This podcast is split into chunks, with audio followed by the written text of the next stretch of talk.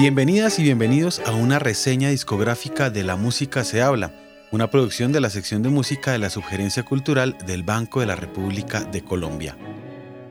Les habla Luis Daniel Vega y en esta ocasión les presentaré Invasores del Espacio, una de las grabaciones más peculiares de la intrincada discografía del saxofonista Francisco Dávila, quizás uno de los personajes icónicos de la historia del jazz en Colombia. Quien es mejor conocido en el circuito como Pacho Dávila, nació en 1977 en Tuluá, luego se trasladó con su familia a Buga y finalmente se asentó en Cali donde descubrió que en su casa había discos de Charlie Parker. Esta fue la apertura a los misterios musicales, asunto que más tarde quiso profundizar en el Conservatorio Antonio María Valencia. Antes de instalarse por una larga temporada en Bogotá, hizo parte del contingente nacional que a mediados de los 90 viajó a La Habana, Cuba.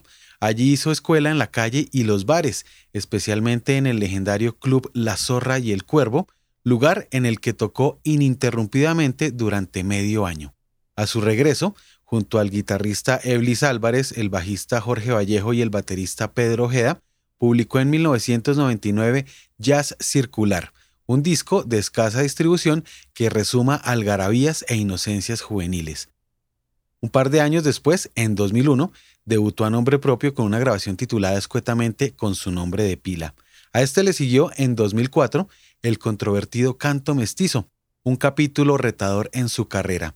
Se trató de una inmersión osada en varios lenguajes de la improvisación, como las talas indias, el curulado, la cumbia, los tambores batá y el jazz.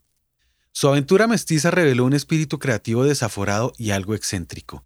Siempre en el centro de la controversia, el saxofonista pronto se convirtió en una de las figuras centrales de la noche bogotana, siendo su espontaneidad y virulencia algunas de sus credenciales.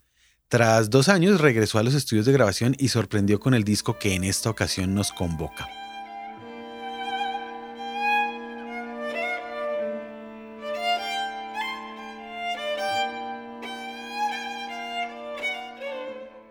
Publicado en 2006, Invasores del Espacio contrasta radicalmente con su antecesor. En el libro Jazz en Bogotá, Juan Carlos Garay describe puntualmente el cambio de dirección. Dice el periodista, quien ha seguido con rigor el devenir de Dávila, que por esa época Pacho buscaba una sonoridad que no fuera identificable como jazz colombiano, sino como jazz espacial. El resultado de esa búsqueda es un disco emparentado con la conciencia cósmica de Sun Ra, por ejemplo. Es el mismo Garay quien nos da la clave de este disco en su reseña publicada en la revista Semana, donde podemos leer lo siguiente. Sobre unos ruidos de radar ultrasónico va emergiendo un saxofón y en principio pareciera que escuchamos la banda sonora de una película de ciencia ficción de los años 60. Luego, a medida que transcurre el tiempo, reconocemos a Pacho con sus consabidos arrebatos de densidad y locura. No es un disco fácil, pero nadie puede negar que es original. La pieza que menciona Garay, que titula y abre la grabación, se llama Invasores del Espacio. El responsable de los sonidos siderales es el guitarrista Teto Campo, uno de los miembros del grupo Sumo, cuarteto al que se sumaron Carlos Rengifo en el contrabajo y Pedro Acosta en la batería. Sumo mantiene buena parte de un disco disparatado y en apariencia desordenado.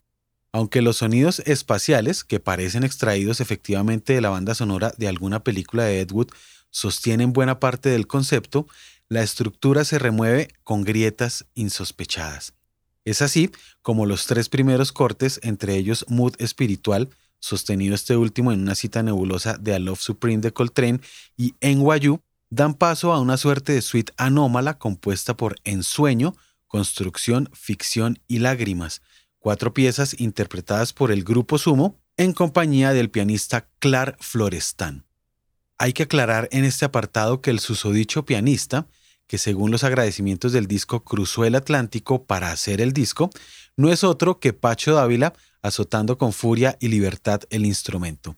Después de 15 años viene bien describir uno de los misterios que rodean este disco tan anormal en nuestra discografía yacera colombiana.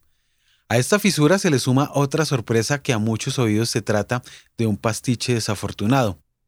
La pieza en cuestión es La banda borracha, que se abstrae del universo de Son Ra y nos sintoniza con las atmósferas caóticas y dramáticas de Charles Mingus.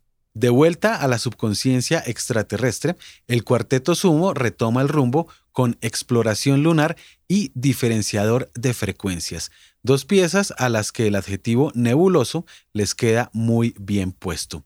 El último trecho del disco abandona el espacio estelar con Elephant Samurai e In Time, dos composiciones rítmicas que nos devuelven a la Tierra.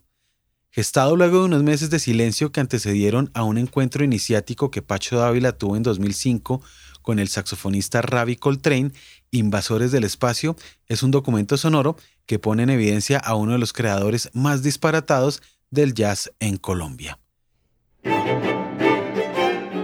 Gracias por acompañarnos en esta reseña discográfica de La Música se habla, una producción de la sección de música de la Subgerencia Cultural del Banco de la República de Colombia. La producción estuvo a cargo de María Alejandra Granados. Los libretos y la locución fueron realizados por quien les habla, Luis Daniel Vega. Les invitamos a seguir la actividad cultural del Banco de la República en la página web www.banrepcultural.org, en Facebook como Club de Música Biblioteca Luis Ángel Arango y en Instagram, Twitter y YouTube como Banrep Cultural. La música que abre y cierra esta narración es parte de Elegía de la Anaconda, del compositor Francisco Sumaqué e interpretada por el cuarteto Cuarte. Les esperamos en un próximo episodio.